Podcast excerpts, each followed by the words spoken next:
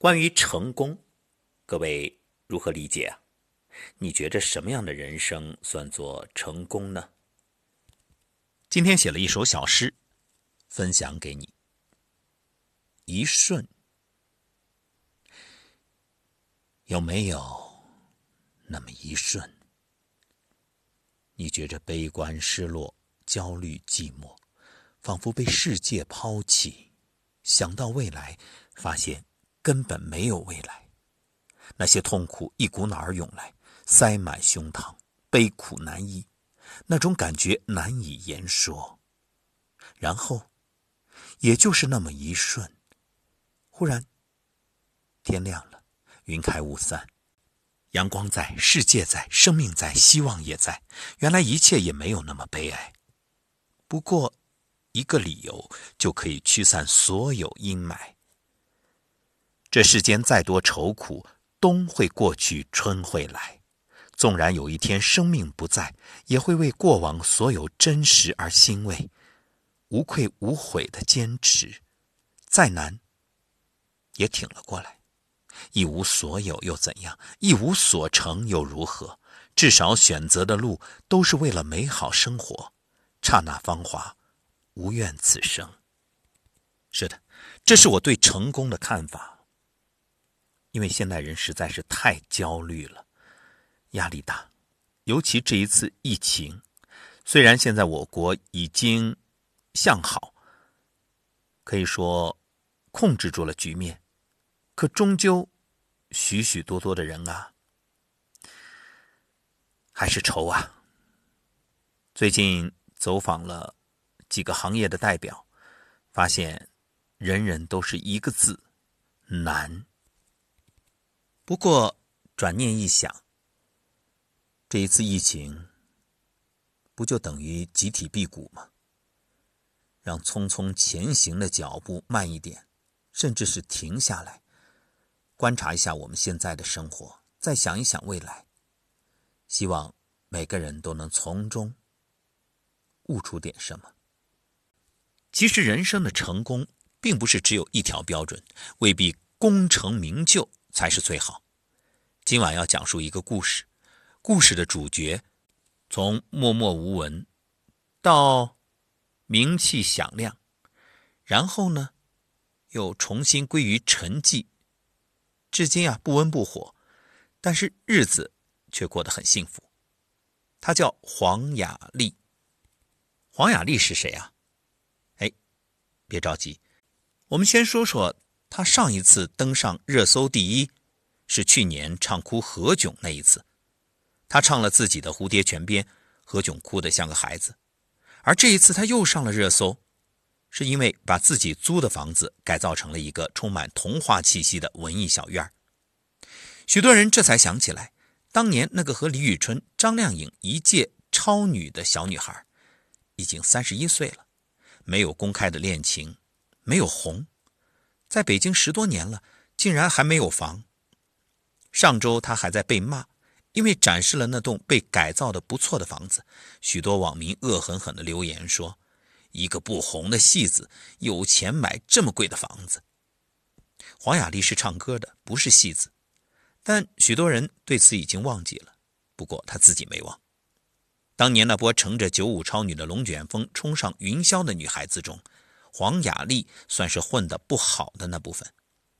许多人的评论里带着唏嘘或嘲讽：一夜爆红过的女明星，后来不红，好像就是原罪。但黄雅莉真的输了吗？三十一岁租房，美丽生活上热搜的前当红超女，这次让黄雅莉再次被大众看到的是房子。当然，她依旧不是主咖。上一期《我家那闺女》中，王鸥去黄雅莉家做客，感叹这就是她向往的生活呀。黄雅莉的家虽不大，却被布置得像一个。童话乐园充满着好玩有趣的玩意儿，房间里有壁炉，冬天可以生火。壁炉上面是满满一墙的油画，废旧的吸管拼出梵高的星空。总之啊，处处都是黄雅莉用心制作的艺术品。结果呢，出人意料，她竟然被网民给骂了，说一个过气超女怎么买得起这么贵的豪宅？黄雅丽做了解释，说房子是租的。连大张伟知道之后都惊讶的合不拢嘴。大张伟的表情应该可以透露出大多数人的心理。已经出道十五年了，不至于在北京还买不起房子吧？但黄雅丽不止一次在上节目的时候说过，到现在还是租房，而且这间房子的华丽之处也不在于它的奢华，而是黄雅丽本身就是学室内设计的，精心设计利用每一处空间。他在屋外做了一个凉亭，可以乘凉喝茶，自己种了菜。小院里还有可以放松的秋千。房间里的另一个亮点是黄雅莉出道十年做过的追光计划，就是让歌迷和朋友们将不要的东西送给她，她收集起来二次创作。节目里，黄雅莉展示了张靓颖借出的参加快乐女声时的号码牌，这个真的是很贵重了。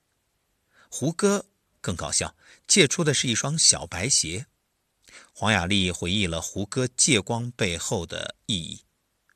大部分人看到胡歌都是光鲜亮丽、锃亮的皮鞋，但其实他之前走的所有平凡的路，都是穿着最普通却最舒服的这双小白鞋。现在大家一致的结论是，心路不畅并没有影响这位热爱生活的女孩过上自己理想的生活。但所有人还是忍不住问。超女之后这么多年，不务正业的黄雅莉到底干嘛去了？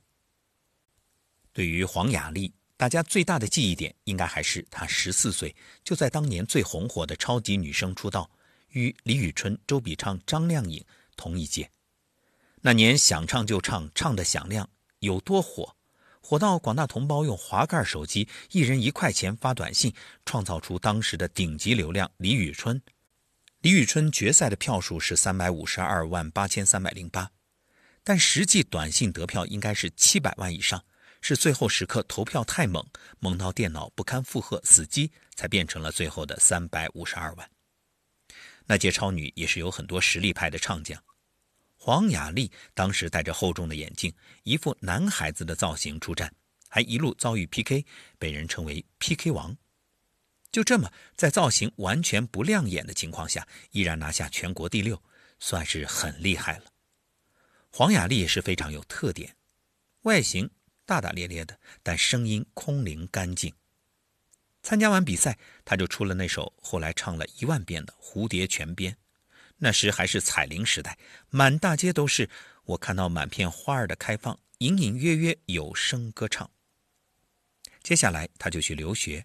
回国加入了福茂唱片公司，成为张韶涵、范玮琪的同门师妹。张韶涵当时还来给他站台，但现在回头来看，这却未必是一招好棋。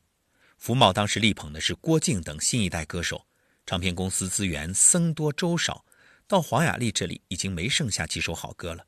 于是她虽然陆续有不少新作品推出，反响却越来越小。加上那套高冷化的企划。也不是很接地气，结果啊，一个会唱歌的少女就像从内地娱乐消失了一样。可以看得出，黄雅莉一直在努力等待，包括各种减肥，想要打破刻板印象，转换形象，突出重围。可福茂呢，却始终没有找到她本真的美，一直试图将她向文艺轻熟女的路子上靠，就这么把时间给耽误了。歌手很多外部因素比唱歌更重要。当时李宇春、张靓颖背后除了人气，还有比较成熟的国内推手。你说黄雅莉就一定比他们差吗？那可未必。你说路线不对吧？之前出口转内销的成功例子也有啊，像那英。那怎么到黄雅莉偏偏就失灵了呢？确实什么都没错，但她的动静就是越来越小。前年超女们上《向往的生活》。何炅就对黄雅莉非常感慨，说上一次听黄雅莉唱歌还是她十多岁的时候，现在都三十了。何炅让黄雅莉再唱一次《蝴蝶泉边》，结果歌没唱完，何炅已经泣不成声。后来接受采访时，黄雅莉说，这首歌自己已经唱了一万遍，节目里也是再来一遍，却完全没想到何炅会哭成那样。他哭了，我就明白是怎么了，好多画面就全被勾起来了。这些年，黄雅莉在忙什么呢？一个重要的时间点是二零一三年，唱片公司告诉他可以给他开演唱会，他开心的准备好所有歌曲，然后传来了坏消息，不好意思，撤资了，开不了演唱会了，因为觉着不会赚钱。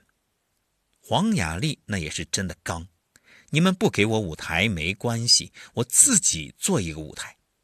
他设想的舞台什么样子啊？四个轮子，一个车，车上装个集装箱，打开来就是不同空间。黄雅莉带着画好的图去找人，大家都说做不了，甚至说他有毛病，让他别费这功夫了。结果呢，大家越这么说，他越是一定要做出来，没人出钱就自己来。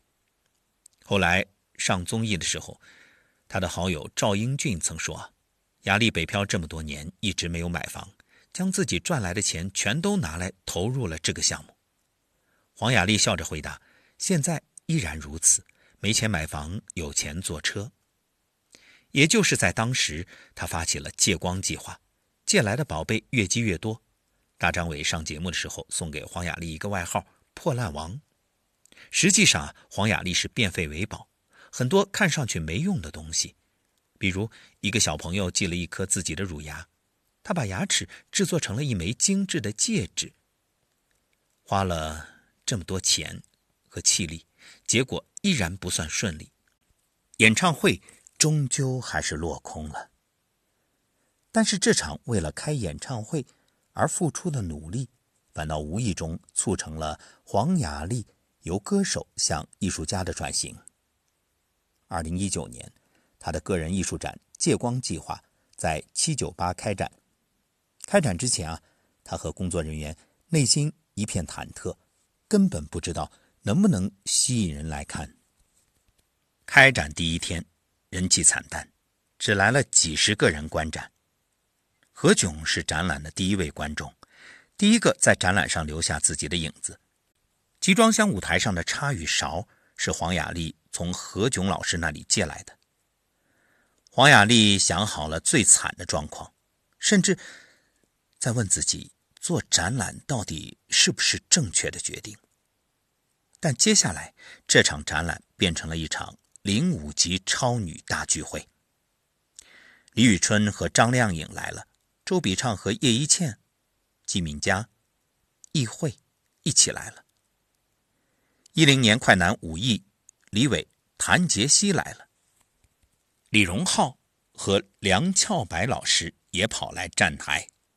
更夸张的是，黄雅莉从小的偶像孙燕姿通过视频的方式将自己的光借给黄雅莉，这绝对是一个粉丝的梦幻时刻。不用说，展览大获成功，每天开放的票都不够卖，来看展的观众挤满了整个广场。看起来着实温暖振奋，好像看了一场周星驰的《喜剧之王》大结局。可问题还是那个问题：黄雅莉红了吗？答案是没有，没有逆袭，不是爽文女主，黄雅莉的人生因此就输了吗？零五级超女真像一个命运的万花筒，一夜巅峰过后，命运将这些姑娘推向了不同的方向。李宇春人气一直保持巅峰，在音乐和时尚领域全面开花。跨年晚会，她是稳稳的压轴。张靓颖成为海豚公主，即使爱情颠簸，还是有底气重新再来。周笔畅始终在歌坛留有姓名。朱丹去年底主持颁奖，她一直在台上憋笑。发誓不再结婚的何洁，风波过后再婚三胎，疑似再次分手，可持续的大瓜保持了他的人气。季敏佳没有出圈的作品，但整容还是出圈。叶一茜一度沉寂，和田亮结婚生子之后，凭《萌娃》综艺翻红。出道即巅峰，一直以来几乎是大部分选秀艺人的宿命。相比之下，零五超女已经是少有的选手整体生命力顽强延续的一届，但也总有败者，比如黄雅莉。她安安静静做音乐，音乐不出圈，绯闻也不出圈，因为根本没有。她就这么被贴着过气艺人的标签，上着无关痛痒的通告，录制与音乐完全无关的真人秀。每次上热搜，大家唏嘘一片，觉得这么好的歌手怎么就是不红呢？然后周而复始。但很奇怪，如此变幻的遭遇却毫不影响黄雅莉的气质。她是随着年纪增长越来越有气质的类型。当年的假小子，如今已经是温柔又独立的勇敢淑女。她不红，自然有不红的原因。举个例子，东方卫视有个糊掉的综艺《青春旅社》，有一期旅社只剩下王源、甜心妈和赵英俊这三个不会做饭的。赵英俊立马打电话搬来救兵黄雅莉，黄雅莉二话不说，提着一箱子的锅就来了。来了呢，也不说什么话，镜头都还没两个呢，撸起袖子一头扎进厨房去干活。最后的成品直接将旅社伙食从简易方便面水平提升到星级水平，连炖肉的墨脱石锅都被认出是从雅鲁藏布江扛回来的。一顿饭吃的所有人荡气回肠，弹性备至。那黄雅莉在干嘛呀？默默的在厨房收拾。大家会说，这样不张扬又能做好事儿，真的太拉好感了。但在娱乐圈过于低调的结果，就是被镜头漏掉。最尴尬的是，当时她刚刚发了新专辑不久，却在节目里被王源问道：“雅丽姐，你为什么不唱歌了？”王源当然是无心的。但无心，也正是因为黄雅莉确实没被看到。现在一说起黄雅莉，似乎就是一副沉浮看淡的样子，好像笑看演艺圈是很容易的事。可是像她这样尝到过爆红的滋味，然后也没有犯错，一直都很努力，却一路平淡过来，心理落差其实更难接受。先苦后甜最甜，先甜后苦比苦更苦。但黄雅莉令人佩服的地方，恰恰是始终保持人生的淡定。工作不多，闲来在家就研究新菜品，时常邀请朋友来做客，自己做木雕。家里闲置了一套架子鼓，改装成时钟、沙发、鱼缸、黑胶唱片机、桌子、唱片架和吊灯。何洁上综艺节目《不可思议的妈妈》的时候，对叶一茜说：“节目里面缝缝补补的这么多。”很适合黄雅莉来，她三两下就能搞好。确实，在之前上《蒙面唱将》的时候，黄雅莉穿的那套衣服就是自己一个晚上做的。可你说她真的那么淡定吗？其实也不是，这一切好像只是她给自己找的一个出口。难过依然会浮上心头。他用吸管创作出一幅梵高的星空时，就想。吸管都能变成艺术品，我为什么觉得自己是废物呢？事实就是，即使有了上面这么多的爱好，做到了许多人做不到的事，迷茫不解依然是他常有的情绪。鸡汤里常说：“你走的每一步都算数”，听起来感人。可很多不红的艺人一辈子就是不红，这样看来，好像就是。红了的每一步都算数，不红的每一步都不算数。正是这样一个纠结又淡定、难过又从容的黄雅莉，又从她的偶像孙燕姿《克卜勒》这首歌的歌词里找到了意蕴。等不到你成为我最闪亮的星星，我依然愿意借给你我的光。黄雅莉的借光计划，也是希望更多人成为彼此的光芒。他自己设计的演唱会裙子，在黑暗里却有不一样的美，因为展品用的是吸光颜料，在黑暗里就能将自己在亮光时吸收的光散发出来。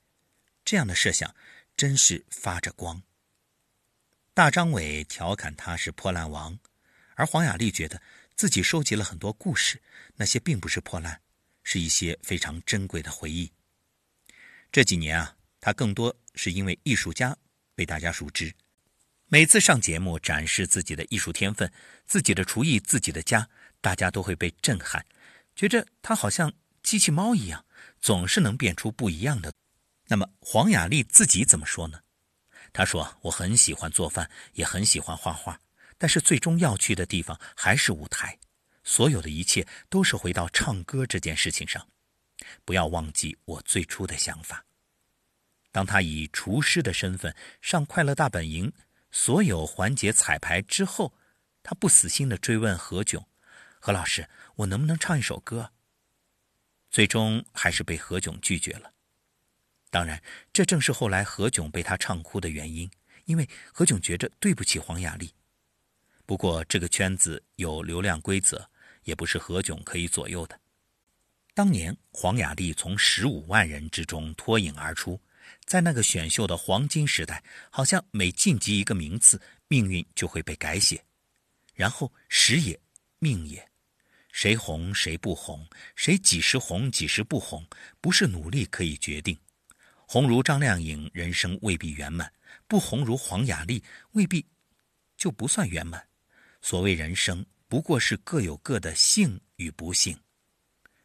知乎上有这样一题：作为一名不红的演员是一种什么体验？回答者是万茜。那如果这个问题换成超女，黄雅莉大概就是最合适的回答者吧。她这一沉寂就是十几年，一定是疲惫沮丧过的。但难能可贵的是，在浮躁的娱乐圈，她依然保持着人生的步调。歌手空间狭窄的当下，依然不忘生活，只能说这是不红的幸运。不红反倒更可能去维持相对的宁静、自由和自我。只是人在江湖，这样的自由自我和红来换，谁还要什么自由自我呢？命运不由人。去年黄雅莉上了跨年，她自己说，所有歌手都向往跨年晚会的舞台，哪怕只唱半首歌，都会觉着很厉害。这次我带着自己的舞台去表演，我的内心富足了，因为这是我的专属舞台。但大张伟的一句话清醒又残酷：观众喜欢你，才能拥有自己的舞台。黄雅莉呢，在《黄雅莉》这首歌中唱道：“她笑得嘻嘻哈哈，我却忽然泪如雨下。”她不是不明白演艺圈的游戏规则，而是努力保持着自己的执念。所有努力都试过了，还是继续浮沉。有生之年能大红吗？开挂人生的形容听起来爽，却太轻巧了。有些人等不到，就是等不到。但日子是过给自己看的，自己想要什么最重要。不红确实遗憾，但黄雅莉能走出负面情绪，拥有自己的生活才是关键。就像她说的：“房子虽然是租的，日子不是租的。”这姑娘真了不起，她始终没有被锁在深深的偏见里。红了最好，不红，这样的黄雅莉也很可爱。在所有的励志故事里，好像只有逆袭翻身才能成为被歌颂的逆袭女主角。可没有逆袭，不是爽文女主。三十一岁的黄雅莉，人生就输了吗？开什么玩笑！你看这个把自己的小日子过成诗的黄雅莉，哪里像人生的输家呀？她那完美的出租屋生活就是证明，成功只是一个人生答案，但却从来不是人生唯一的答案。我看到满片花儿都开放，隐隐约约有声歌唱，开出它最灿烂笑的模样，要比那日光还要亮。荡漾着清澈流水的泉啊，多么美丽的小小村庄。我看到淡淡飘动的云儿，映在花衣上。我唱着妈妈唱着的歌谣，牡丹儿绣在襟边上。我哼着爸爸哼过的曲调，绿绿的草原上牧牛羊。环绕着山路银枝的蝶啊，追回那遥